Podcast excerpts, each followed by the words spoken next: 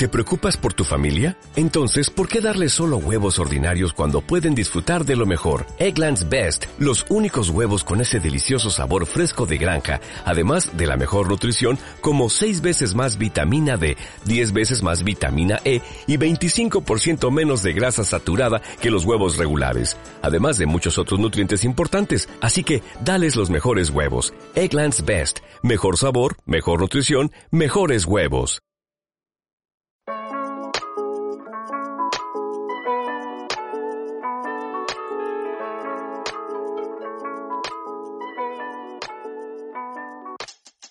Estás escuchando Fuera de Tiesto, un podcast para gente corriente como tú y como yo.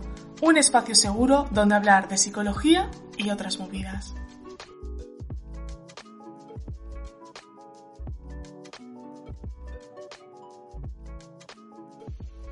Bienvenidas y bienvenidos a un episodio más de Fuera de Tiesto. Hoy quiero que hablemos de dietas, de alimentación, de real fooding, de gordofobia. Ya sabéis que son temas de los cuales yo suelo hablar bastante en mis redes sociales. Y, como no, necesitaba una Nutri para que haga eh, la otra parte del abordaje de los TCA. Y hoy tenemos eh, con nosotras a Sofía. Ella es dietista nutricionista y estoy súper emocionada de que, de que venga porque ella hace mucha divulgación eh, de no dieta, eh, en contra del pesocentrismo, mm, rajando sobre el IMC y mm, señoros varios e influencers. Así que bienvenida. Muchas gracias, encantadísima de estar aquí de que me hayas invitado. Yo, como he dicho, pues estoy, estoy muy, muy contenta y como, como ya sabéis ahora mismo, pues bueno, esto lo estamos grabando y em, es como época de querer empezar dietas. Es como eh, esa época, ¿no? Está enero y luego está pues eh, septiembre, acaba el verano, mm, acaban las vacaciones o que me he bebido no sé cuántas cervezas, he comido tapitas, ¡buah! Tengo que adelgazar Em, y claro, tu profesión en la calle, tú piensas en dietista nutricionista y tú piensas en una dieta y una pérdida de peso. Completamente. ¿Qué te llevó a ti a ser nutricionista y alejarte de esto? Pues realmente tampoco nada relacionado con el enfoque de cultura de dieta. Simplemente yo no quería estudiar, lo confieso. Yo me quería quedar viviendo en mi ciudad natal, pero mis padres me dijeron que yo no podía trabajar, que eso era muy duro, que tenía que estudiar, ya que ellos podían permitirse que yo estudiara para tener una vida un poco más fácil. Y yo decidí estudiar nutrición, que mm, es muy complicado a nivel laboral, pero al final fue porque me gustaba la rama de la salud, no quería estudiar ni medicina ni enfermería porque no me gustaban nada, ni la sangre ni las agujas, ni nada. O sea, es, es lo típico que se dice, pero de verdad, es que yo a día de hoy tuve una parte de prácticas en nutrición, porque estudiábamos en la Facultad de Medicina, muy relacionada con anatomía y fisiología, con medicina y enfermería, y yo lo pasé verdaderamente mal. Y dentro de las ciencias de la salud, cuando yo vi la lista que se desglosó ahí haciendo la matrícula, nutrición y literalmente dije, me encanta comer, pues adelante, algo aprenderemos. Será me gusta comer, me hago nutri, me encanta. Totalmente. Ese era mi motivo, además yo lo decía así en primera carrera. Y yo decía, no voy a trabajar nunca de esto que he estudiado, porque lo que yo quiero es volverme a Soria y trabajar de cualquier cosa. Así que, oye, adelante, estudio esto que me servirá para mí en la vida en algún momento. ¿Y quién me iba a decir a mí que yo iba a ser nutricionista? Pues, pues eres nutricionista y además estoy segura de que ayudas a, a un montón de personas, tanto en consulta como en tu divulgación. Y eh, supongo, eh, por lo que tengo entendido, ¿eh? o sea, desconozco cuál, cuál, ha sido tu, tu, formación y tal, pero sí que sé como que la formación mainstream en nutrición, pues sí que es muy pesocentrista, muy dieta, muy gordófoba, por mm. supuestísimo, muy rígida, ¿no? Eh, como ciertos comportamientos que, eh, pues igual yo los veo y digo, uh, vete para consulta, vamos a hacer un poquito de terapia, mm, porque aquí hay factores de riesgo para desarrollar un TCA. ¿Cómo, ¿cómo te alejaste como de, la corriente esta mainstream? Porque de hecho sería muy fácil eh, ponerse a hacer dietas de adelgazamiento porque además es lo más demandado. Completamente, yo siempre lo digo, si yo vendiera la pérdida de peso tendría muchísimo más dinero, tendría muchas más consultas y no tendría tantos dolores de cabeza, pero en tercero de carrera yo me fui de Erasmus a, Bruselas y todo lo relacionado con la carrera era súper práctico. Entonces, en esa parte práctica me empezó a gustar muchísimo la parte relacionada con la alimentación infantil. Y cuando llegué a cuarto de carrera aquí en España, eh, lo único que había relacionado con infantil era una optativa que además se llamaba obesidad infantil. Que claro, a mí me decepcionó tremendamente porque no se enfocaba realmente en nada que tuviera que ver con la alimentación infantil, sino que nos lo daba una endocrina mm, pediátrica mm, muy enfocada en el pesocentrismo que de verdad yo salí de allí horrorizada. Pero aún así yo dije, yo quiero seguir intentándolo, venga, me voy al infantil. Y me fui a hacer el máster a Granada de nutrición durante el embarazo y la primera infancia. Y ese sí que era súper práctico, orientado a la investigación. Y ahí es cuando empecé a trabajar con mogollón de mamis embarazadas que ya tenían niños o que era su primer embarazo. Y contacto, pero 100% con ellas, de hacerles las entrevistas para los estudios, de hacerles la antropometría y de ver lo mal que lo pasaban, lo juzgadas que eran, porque claro, los estudios mm, lo que se hacía era ver el estilo de vida de la madre durante el embarazo y luego el desarrollo del niño de la niña. ¿Cuál es el problema? que esto es muy culpabilizador.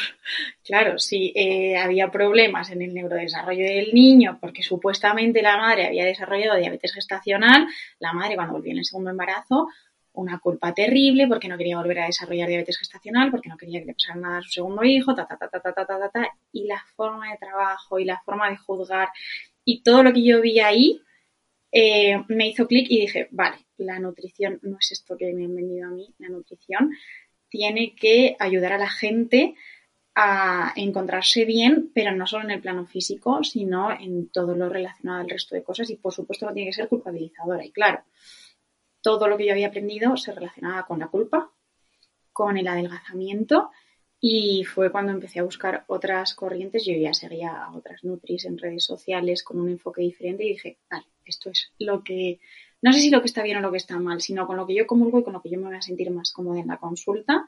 Y tiré por ahí y me empecé a formar por mi parte por ahí. Y yo renegaba de los TCA en tercero de carrera porque decían que eran dificilísimos, imposible y que me daba muchísimo miedo. Y he acabado de lleno en algo que me llena y que disfruto mucho, aunque sea muy duro.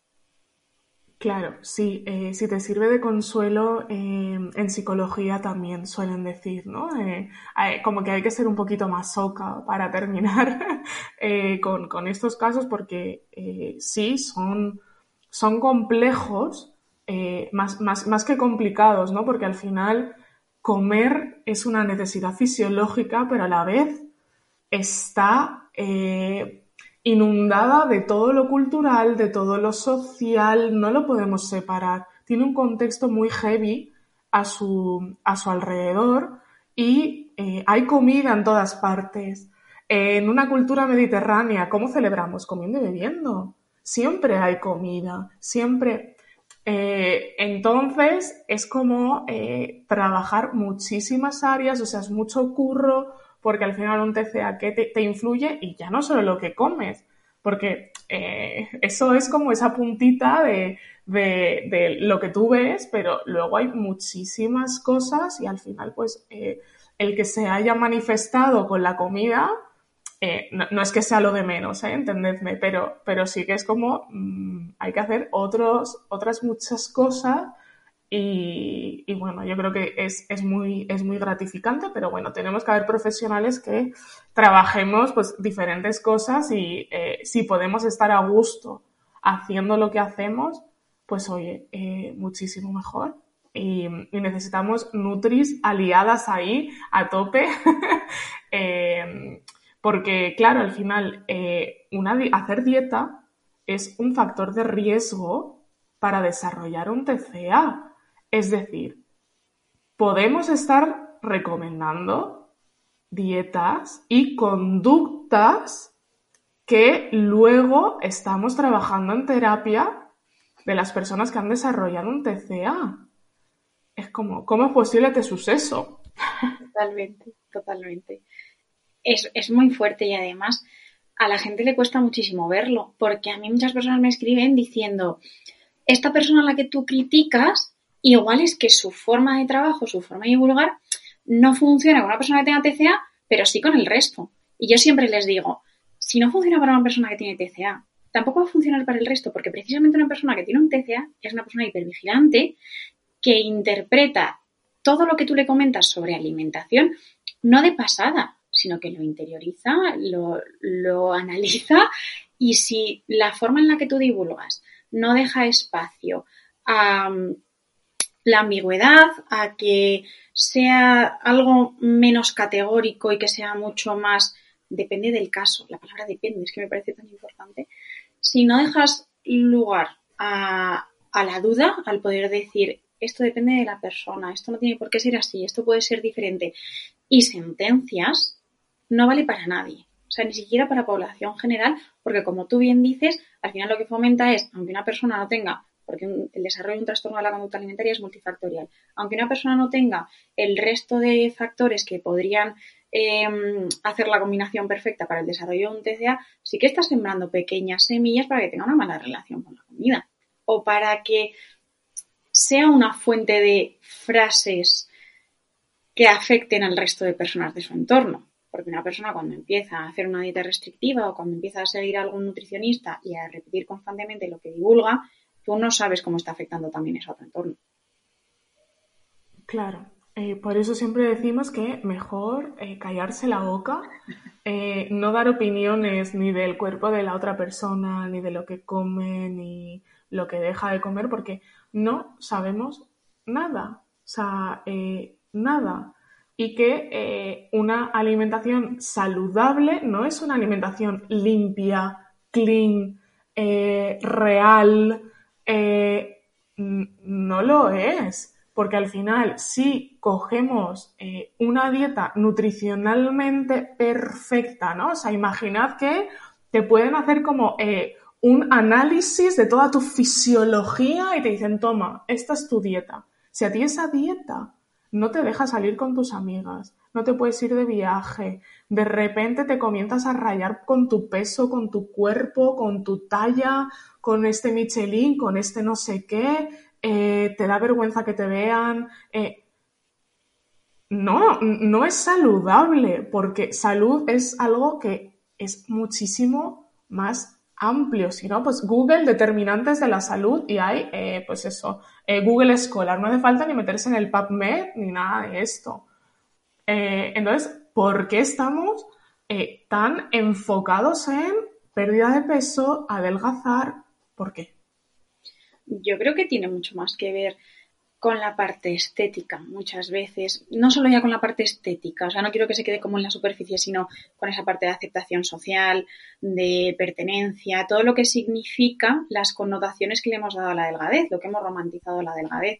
Y yo lo hablo muchísimo en terapia. ¿Quién va a querer ser gorda en una sociedad en la que constantemente te están oprimiendo? Es que nadie es gorda porque quiere. Es que la diversidad corporal existe y no nos lo han sabido transmitir. Han romantizado la delgadez hasta unas escalas que dan miedo y han oprimido al resto de cuerpos. Y esto es una injusticia enorme. Y claro, em, que a ti te digan que el hecho de existir está mal, obviamente genera frustración. Yo lo hablaba antes en consulta con una consultante que me decía, es que mi cuerpo es así y el de mi hermano era de otra forma y claro, yo quería comer lo que me daba la gana, como hacía mi hermano, pero no engordar. Y yo le intentaba explicar, es que la diversidad corporal existe. Es que probablemente tu hermano medía mm, unos centímetros diferentes a los tuyos, tenía una talla de zapato diferente y ya no, vamos, partiendo de la base de que él es un hombre y tú eres una mujer, el sistema hormonal es completamente distinto. Entonces, esa tendencia constante a la comparación y a la romantización de la delgadez es lo que nos hace vivir en constante frustración con nuestro cuerpo. Ya no solo hemos romantizado la delgadez, es que en el momento en el que estamos hemos romantizado la vida de gente millonaria, hemos romantizado los filtros que te dejan en la cara que esa no es una piel real. Todos los estándares y todo el ideal de belleza comienza a ser completamente inalcanzable. Y eso genera una frustración enorme. y hay una parte de marketing, porque en la vida todo es dinero, que ha visto hay un nicho en el que meterse estupendo que ha dicho, vale, pues ya está lo que tú decías, a dieta en septiembre y en enero y apúntate al gimnasio en septiembre para perder esos excesos o para compensar esos excesos, que como tú bien decías, esa parte de compensar son conductas muy relacionadas o muy asociadas a los trastornos de la conducta alimentaria. Es que un gimnasio es una incubadora de eh, conductas. A mí, de hecho, creo que de mi, de mi gimnasio, bueno, el gimnasio al que voy, ¿eh? no soy propietaria de, ningún gimnasio, eh, me llegó como el típico mensaje este de en septiembre ponte en forma y tal, y era como, es que una vez te pones como estas gafitas antigordofobia, no pesocentrista, estás formado y trabajas con TCA, es como, uff, red flag, red flag, ¿no? De, de por qué eh, no hacéis un marketing de pásatelo bien en el gimnasio, porque no vende lo mismo.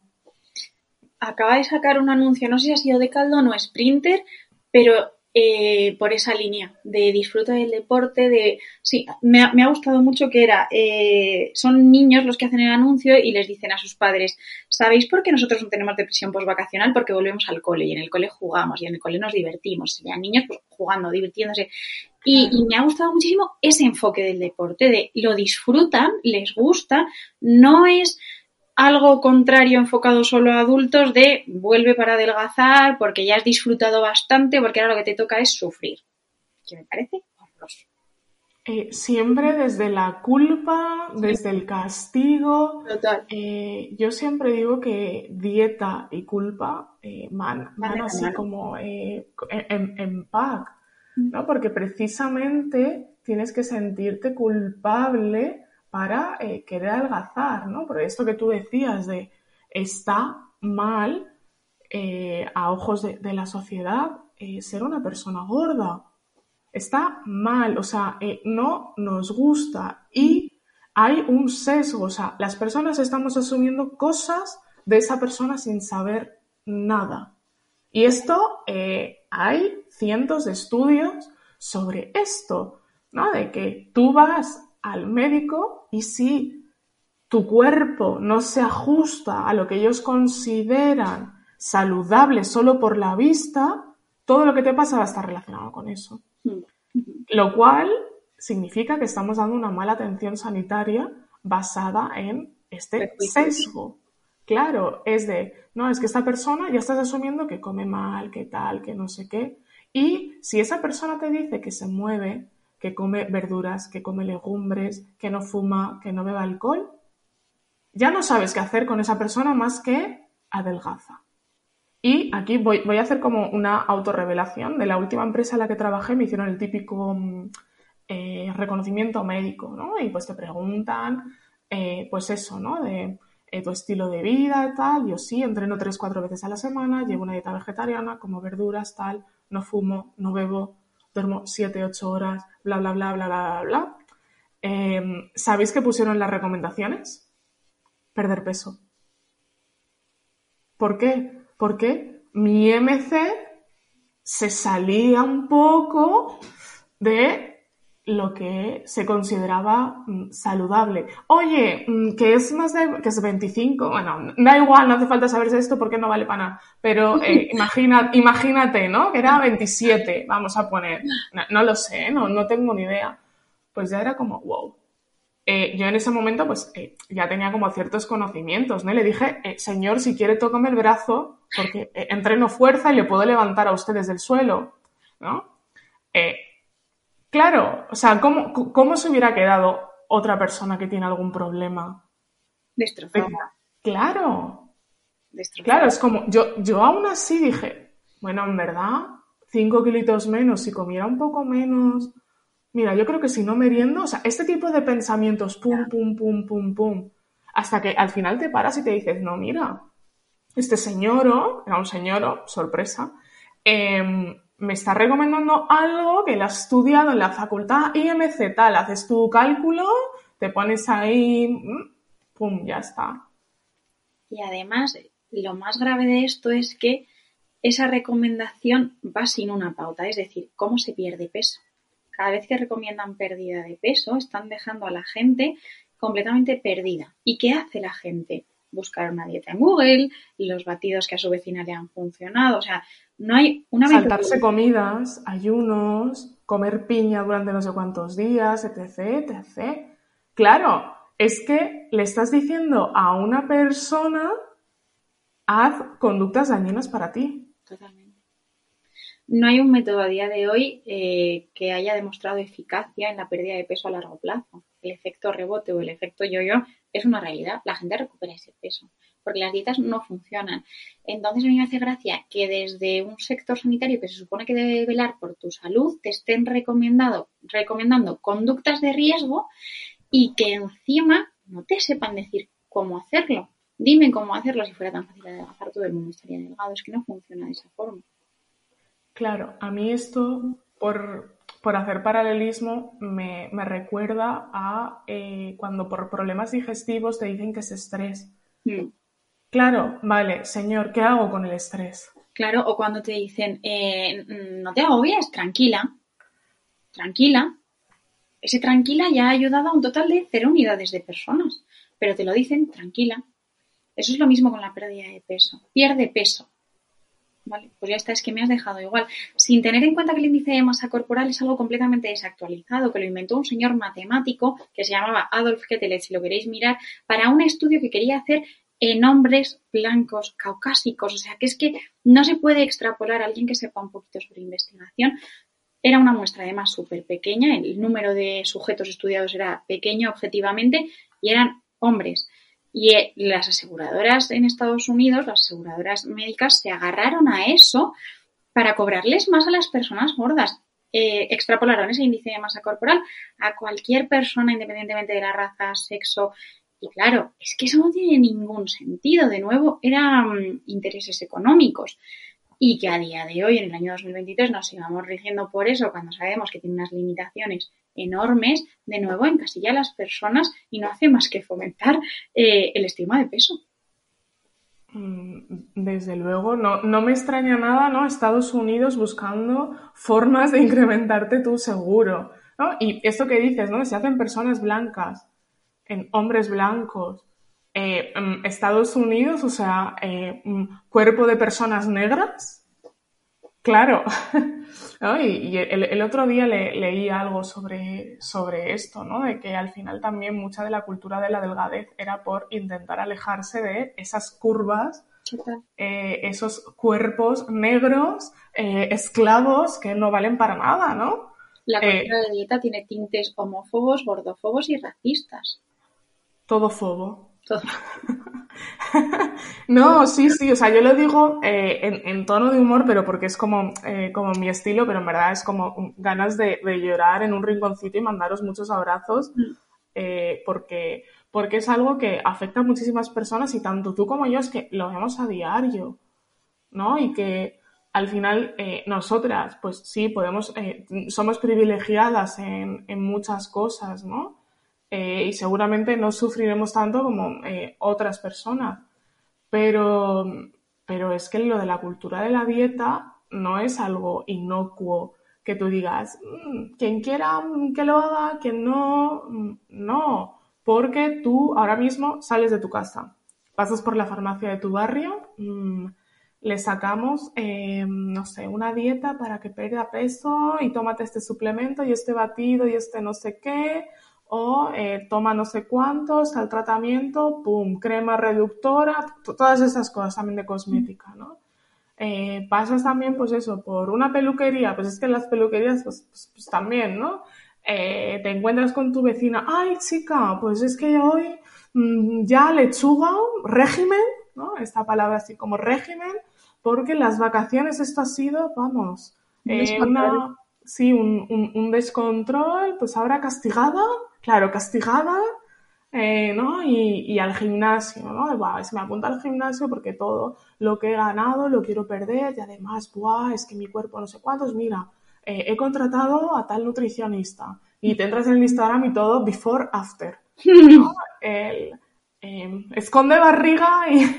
o, coach nutricional, porque lo ah, que tú decías de, sí, peluquerías eh, o el batido de no sé qué, pero es que desde el ámbito sanitario también se hace, que tú vas a un fisio y te pone a dieta, que tú vas a un entrenador y te pone a dieta, que esto es muy heavy.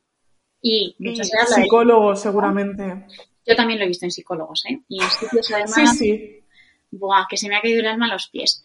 Eh, y se habla mucho del intrusismo y a mí me hace mucha gracia porque está muy mal el intrusismo en psicología con los coaches, está muy mal el intrusismo en fisioterapia con eh, mm, los masajistas, está muy mal el intrusismo con los entrenadores, está muy mal el intrusismo en todos los sitios menos en la nutrición.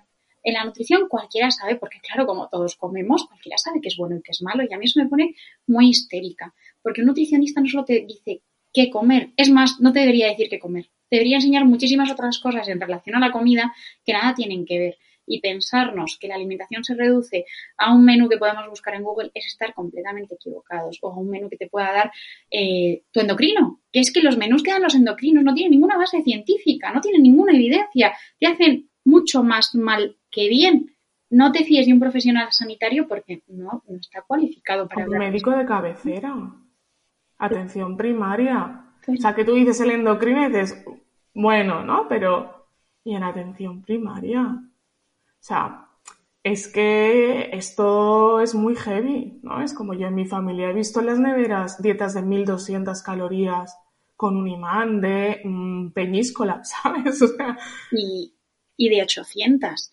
Y 1200 es lo recomendado para niños de 2 a 3 años. Pero es que yo he llegado a ver de 800. Pero si eso me lo desayuno yo. No me lo puedo. Está mal, Sofía, está mal.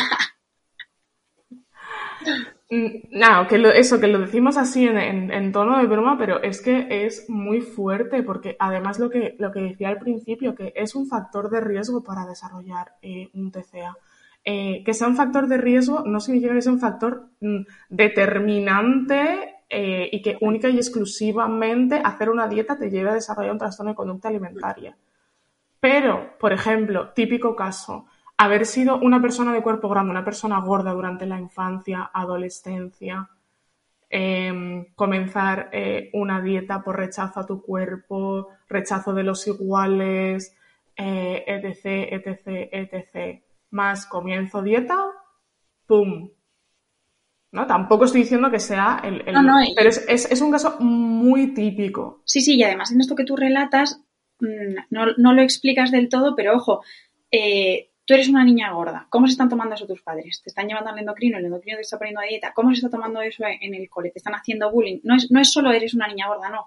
El contexto, todos esos factores, por eso decimos que el TCA es multifactorial, porque todos esos factores convergen para que al final tú acabes eh, detonando un trastorno de la conducta alimentaria. Y es que son mil millones de cosas. Es que es Em, si tus padres validan que te pongas a dieta, si encima te, te llegan a obligar o te tratan de forma diferente a tu hermana, por ejemplo, como tu hermana está delgada puede comer esto y tú no, que yo solo he oído así. Sí, es común.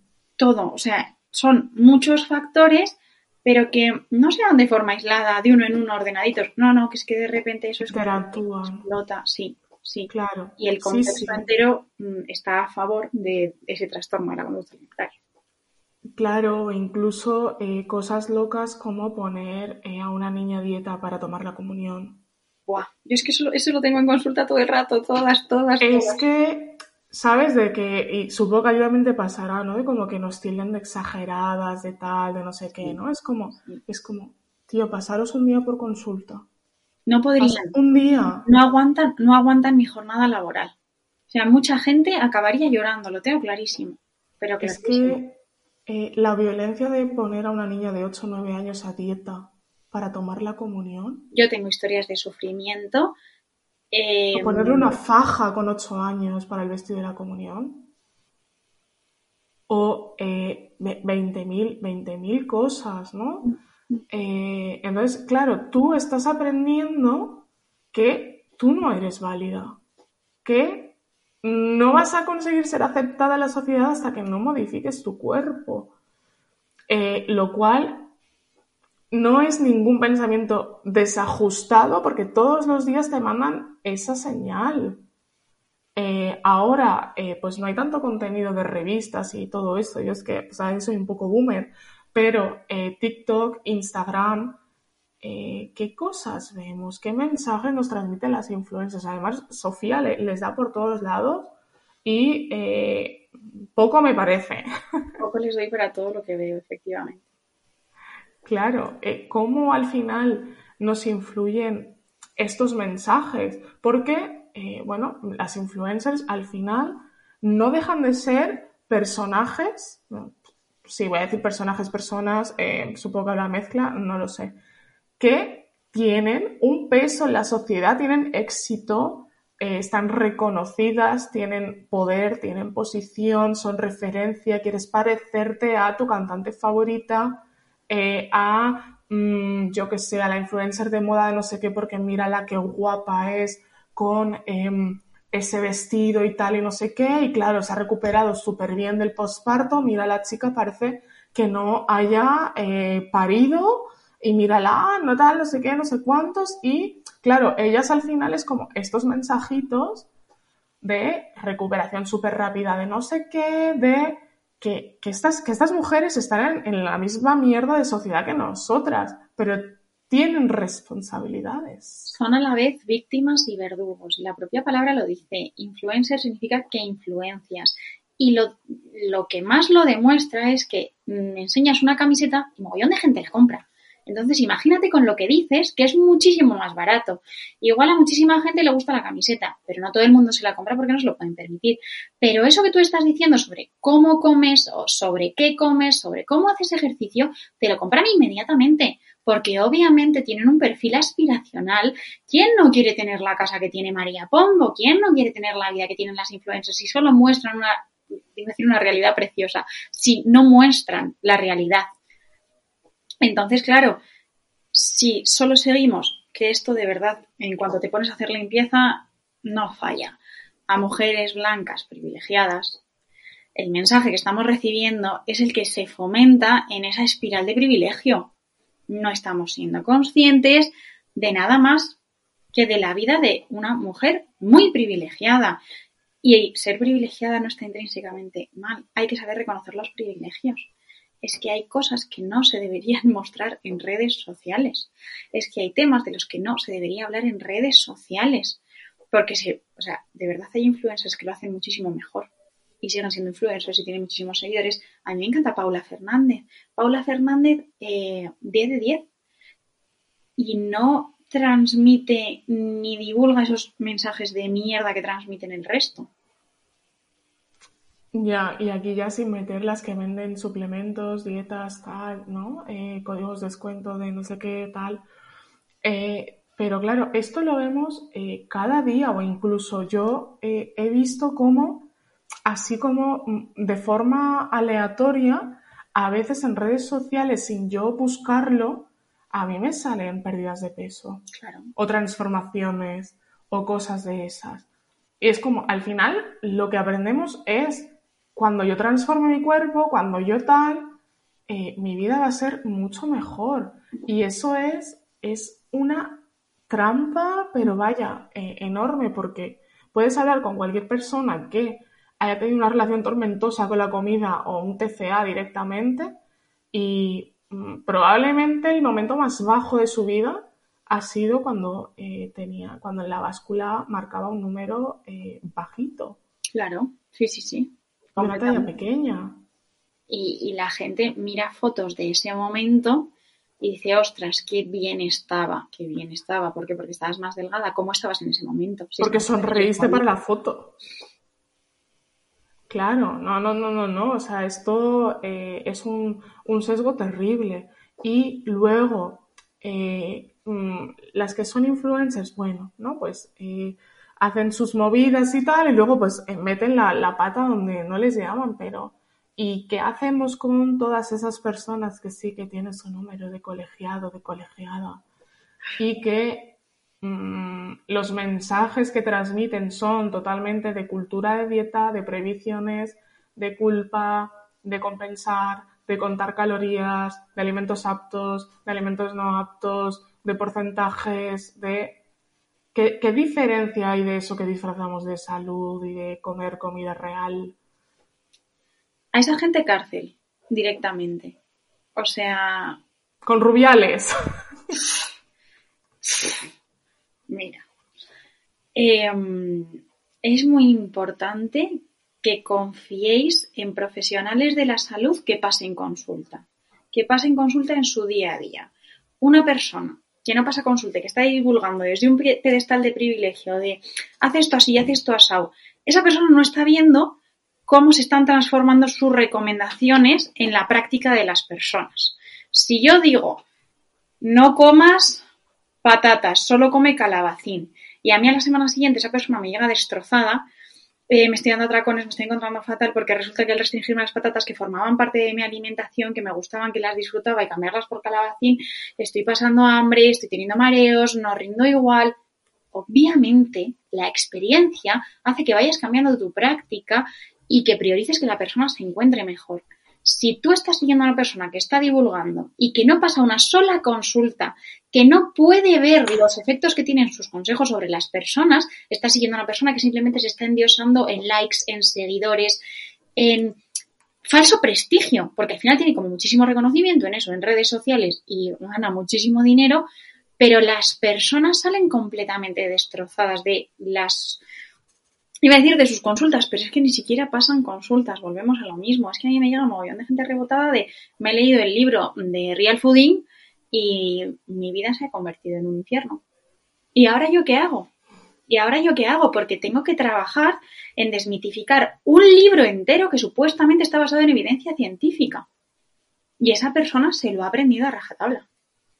Y me va a llevar la contraria todo el rato. Y nuestras sesiones se van a basar en debatir porque eso que plantea el real fooding no es beneficioso, por mucho que esa persona tiene el ejemplo en sí misma. Ya, ojalá decirte, guau, tía, a mí nunca me ha llegado nadie a consulta que empezara eh, a comer de repente todo hiper sano, eh, apto, no apto, me llevo el tupper detrás eh, porque mis amigos comen no sé qué y esto es que esta semana ya he comido mi 20% de cosas em, no aptas y esto es ultra procesado y esto es tal y esto no sé qué. Em, entonces, al final no, no deja de ser recomendaciones rígidas, em, con cero flexibilidad, eh, que hay personas que tienen un perfil de riesgo, ¿no? Estas cosas que hemos dicho antes, pues bueno, a mí me pilla en una época que estoy un poquito más estresada, más tal, más no sé qué, pum, venga, comida, lo único estable en mi vida, venga, full. Esto me mantiene ocupada.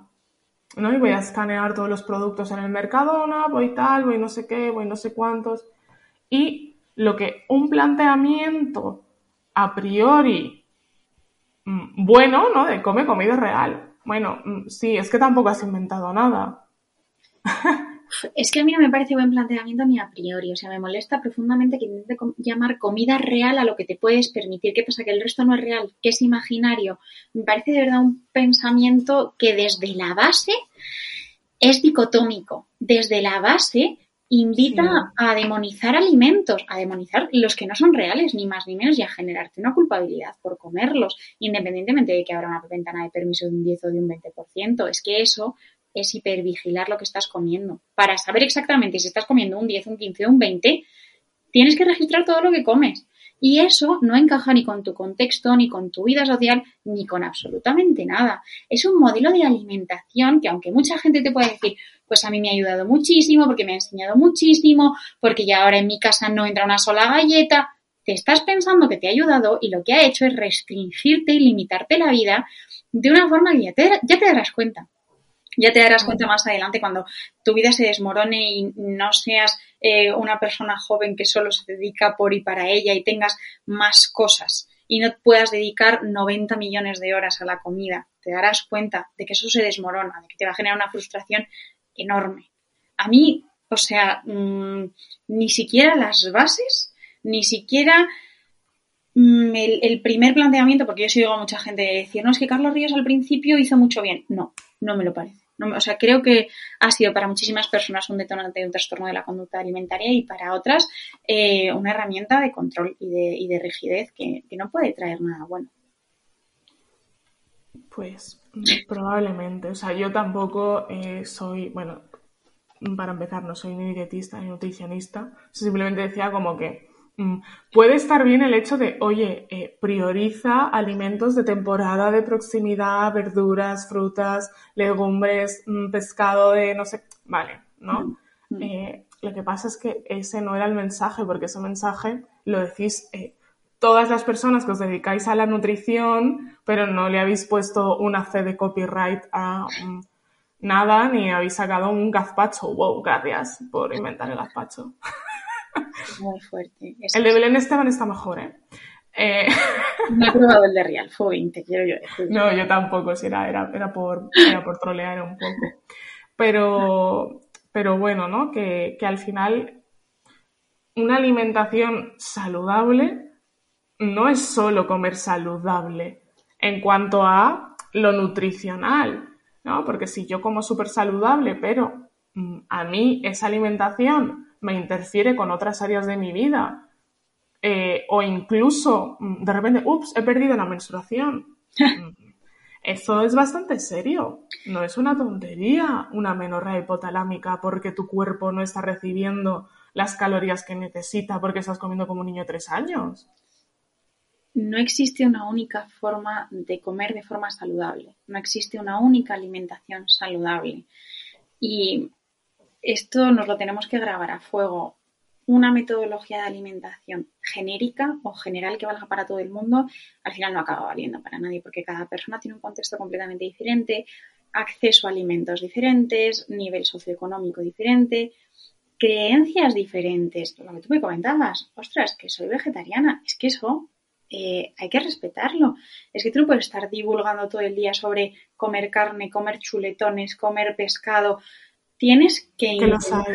Que los hay, por supuesto que los hay, claro que los hay. Se que se come la carne cruda. Tienes que intentar divulgar no desde tu casuística, no de esto es lo que yo como y lo que mejor me sienta. No, desde todas las diferentes formas de alimentación que se pueden dar en la sociedad dependiendo de las elecciones personales. Por eso esto hay que trabajarlo en consulta de forma individualizada y por eso la divulgación tiene que dejar espacio a diferentes casuísticas, no una única forma de alimentación. Hay diferentes formas de alimentarse y además lo tenemos em, demostrado con el tema de las patologías. Una alimentación de una persona que sea celíaca puede ser completa y no está tomando gluten. Y otra persona que no sea celíaca y que esté tomando gluten también puede tener una alimentación igual de completa y variada. Nos tenemos que sacar de la cabeza de que existe como un método que nos va a salvar a todos y que es la única forma de comer saludable porque no es así. Esto es importante y parece como algo de cajón, al menos las personas que trabajamos eh, pues, en ramas de ciencias de la salud, de individualizar, ¿no? Es como eh, si yo te digo, tienes que hacer esto en tal situación, ¿no? De ante un conflicto familiar hay que hacer A, B, C, D. Pues no, pues depende, ¿no? Igual que yo no te puedo poner a ti eh, una dieta eh, donde te recomiendo mm, salmón noruego, kefir de Islandia y no sé qué y no sé cuántos, cuando cobras mil euros al mes. No puedes comprar un salmón a 40 euros el kilo pues igual vas a tener que comer garbanzos. Oh, no tienen el omega 3 del salmón noruego. Bueno, mm, sí, y también es malo madrugar, ¿sabes? ¿Vale? Eh, entonces, es importante tener en cuenta eh, todo un contexto y que la alimentación se adapte a ti y que eh, puedas tener otras formas de autocuidado. Que no me tengo que cuidar solo vigilando lo que como. Es que claro, ¿no? Las palabras. Controlando lo que como, vigilando lo que como, no pasarme, no tal. Oye, pues comerte un bocata de tortilla eh, con tus colegas en el parque puede ser mucho más saludable que comerte eh, una mm, ensalada mm, de lechuga en tu casa. Totalmente. Cómo nos relacionamos con la comida es mucho más importante de qué comemos y mantenerlo sostenible, porque como decía Sofía, es que mm, mm, saquen papers, saquen papers, a ver eh, mm, qué metodología eh, podemos seguir para asegurar una pérdida de peso a largo plazo. ¿Cómo de sostenible es estar toda la vida comiendo 1500 calorías? Pues, pues vais a venir a consulta por atracones. O de repente se te caerá el pelo. De repente la función tiroidea, de repente menopausa con 40 años, de repente osteoporosis, o sea, que ya no solo lo, psicológico, ¿no? Que esto tiene un impacto en, en la salud. Y porque quieres tener una talla 38, no te baja la regla. Pero, de repente, claro, es que la sociedad mm, ha subido una 42. Eh, no, no está sana. Estaba mucho más sana antes. Como, ¿qué es la salud? pues no, no, es solo el peso. Es, eh, el peso es como eh, una variable que está dentro de otras muchas y mm, pues quizá tiene más impacto mm, que te atiendan en atención primaria para esta semana y no para octubre en tu salud. Totalmente. Y que te puedan detectar cosas a tiempo, por ejemplo. O que si acudes por un dolor de rodillas, te miren la rodilla y se den cuenta de que realmente tienes algo y hay que operar y no te digan lo que tienes que hacer es perder peso y que vuelvas a los seis meses con una rodilla enorme y te tengan que operar de urgencia. Porque a una persona delgada le habrían mirado la rodilla y le habrían operado antes. Claro, que te digan, no, y sal a caminar, buah, es que igual mm, ahí se rompe la rodilla porque tenía algo ahí. Es que yo tengo eh. un caso de dolor de rodilla que era porque tenía como un trozo de hueso, no sé qué, que le estaba raspando en otra zona, que era como súper fácil, pero que fue mil millones de veces, nunca le llegaron ni a tocar ni a ver la rodilla y al final la tuvieron que operar y a día de hoy sigue en rehabilitación y tiene que estar de baja. Y está siendo un periplo y un proceso muy largo, muy costoso y muy capacitante, porque cuando acudió la primera vez mm, no le hicieron caso porque está gorda. Pues eso, eso es lo que, lo que tenemos ahí fuera, ¿no? Y por eso creo que es importante eh, estos espacios, ¿no? Donde podamos desmontar ciertas ideas que tenemos tan arraigadas que incluso no sé si a ti también te pasa que de repente es como que, mm, no, pues esta semana me veo gorda y yo también quiero adelgazar. O esta semana es como, ¿no? Como este, este tipo de, como esta insatisfacción, ¿no? Al final ser mujer joven, eh, que no tiene por qué ser adelgazar, eh, que puede ser de, joder, los brazos, ¿no? Pues igual debo empezar a hacer, eh, no sé qué ejercicio que le he visto a una influencer para la flacidez de no sé qué, ¿no? O si no es una cremita para no sé cuánto, si no, dices, joder, tío, es que yo creo que a mí me pasa mucho más con la comida por estar horas y horas y horas hablando sobre la comida. Igual tú trabajas más la parte de aceptación, entonces tú oyes muchos comentarios sobre el cuerpo como tal, pero yo concretamente sí que tengo que hacer como muchísimos trabajos de reformular pensamientos de, hombre, pues yo llevo horas oyendo hablar a gente de lo que restringe los alimentos, que demoniza y cómo lo hace. Entonces cuando voy a prepararme algo para cocinar esos alimentos, de repente, ¡pum!, salen solos es como, no, no, y alguna vez he hecho un vídeo de em, que iba a comer, me iba a coger el pan y en mi cabeza decía, no, pan no, ya estás comiendo patatas o macarrones o no sé qué. Y de repente decir, eh, frena, coge ese pan y cómetelo, señora. No me pasa tanto con el cuerpo también porque soy una persona delgada muy privilegiada. Soy la típica persona que coma lo que coma no engorda. Soy esa persona. Entonces, creo que me pasa mucho más con la comida que con el cuerpo, la verdad. Pero estoy todo el día oyendo hablar de comida y de pensamientos restrictivos. Claro, al final, pues bueno, eh, cada uno también con su historia personal y, sus cosas, pero que no, nos escapamos, ¿no? De, o de esos mitos de soy nutricionista, mm, esa magdalena que me ha ofrecido mi abuela no me la puedo desayunar, ¿no? Eh, Estoy harta de oír el, ¿eso te vas a comer siendo nutricionista? ¿Vas a beber Coca-Cola siendo nutricionista? Uy, ¿y tú eres nutricionista? Sí, y me tenéis hasta el papo. Es como, no, soy contable. Total. ¿Sabes? Pues eso sí, las psicólogas también podemos tener ansiedad y, todas esas cosas. No, una cosa no quita la otra. Pero, pero bueno, me gustaría eh, ya eh, que vayamos cerrando mm, por, por, presión temporal, ¿eh? No porque no me quisiera quedar aquí eh, un rato largo. Y me gustaría eh, que pudiéramos aquí sacar y decir, oye, si una persona eh, lleva mucho tiempo haciendo dietas, lleva como metida en esa cultura de, la dieta eh, mucho tiempo y de repente, pues, quiere, quiere volver a probar otra dieta porque quiere cuidarse. ¿Qué le diríamos a esa persona? Que hacer dieta no tiene nada que ver con cuidarse, que estás volviendo a entrar en un círculo de insatisfacción que te va a llevar a empezar otra dieta cada lunes y que tienes que intentar buscar una salida a eso, que sea una metodología diferente, una forma de alimentación diferente, que sea mucho más respetuosa tanto con tu alimentación, con cómo te relacionas con la comida y cómo te relacionas con tu cuerpo y que lo importante no es el peso, porque todo este tiempo y todos estos años que llevas centrándote en el peso, lo único que has conseguido es empeorar tu relación con la comida y con tu cuerpo. Que mm, abras un poco tu mente y busques algo diferente, que no te prometa nada a corto plazo, que sea un proceso, aunque obviamente más difícil y que te va a costar más y va a ser a largo plazo e implica mucha deconstrucción, que no sea un método milagroso, porque los métodos milagrosos has probado ya muchos y te has dado cuenta de que a largo plazo no funcionan. Permítete probar algo diferente, que vaya mucho más despacio y que sea sostenible a largo plazo, pero de verdad. Pues muy, muy bien dicho. Yo eh, poco, poco que añadir aquí, ¿no? Yo siempre hablo mucho pues de, esa flexibilidad, ¿no? De que eh, comer no deja de ser una conducta y en psicología estudiamos conducta. Eh, analizamos conducta.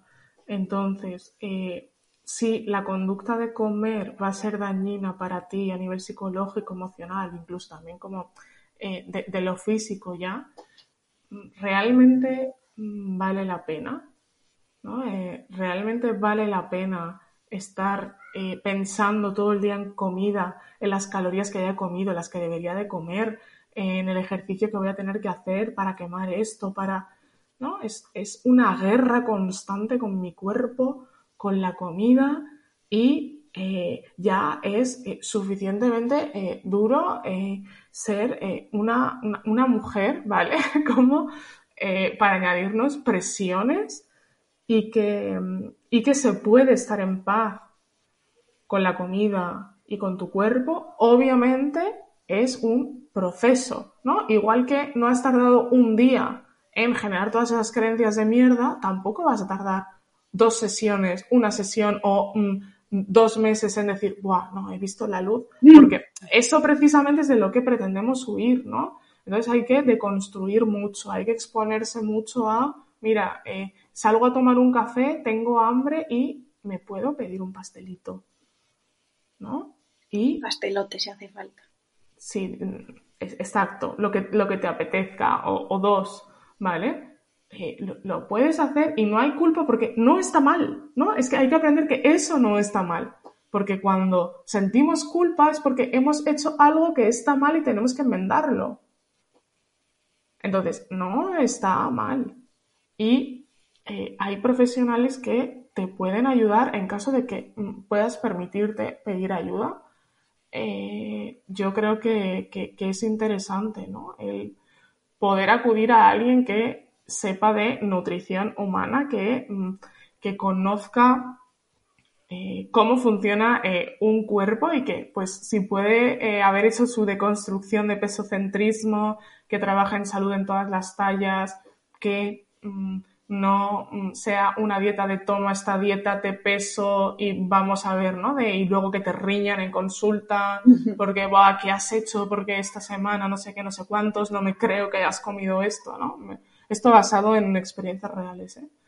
¿eh? pues hay vida más allá de eso y existe la paz eh, con, con, la comida, eh, con tu cuerpo y, no es para siempre. No tenemos por qué vivir en esta tiranía para siempre.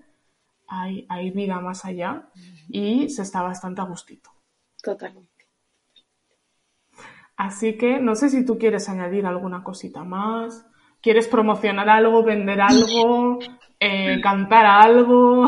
Nada, yo eh, deciros que mi consulta está abierta para cualquier persona que lo necesite, que aunque yo trabaje de un enfoque no pesocentrista, eh, no solamente trabajo con trastornos de la conducta alimentaria, que si quieres que no tienes una buena relación con la comida y no estás trabajando en terapia y quieres el apoyo de una Nutri, yo también estoy abierta, que me contactéis, que yo siempre os suelo contestar y que mi consulta está abierta, básicamente. Si es que soy muy mala promocionando, a mí tampoco me gusta mucho. Quien quiera venir, quien que venga y quien no, que no, que no hace falta.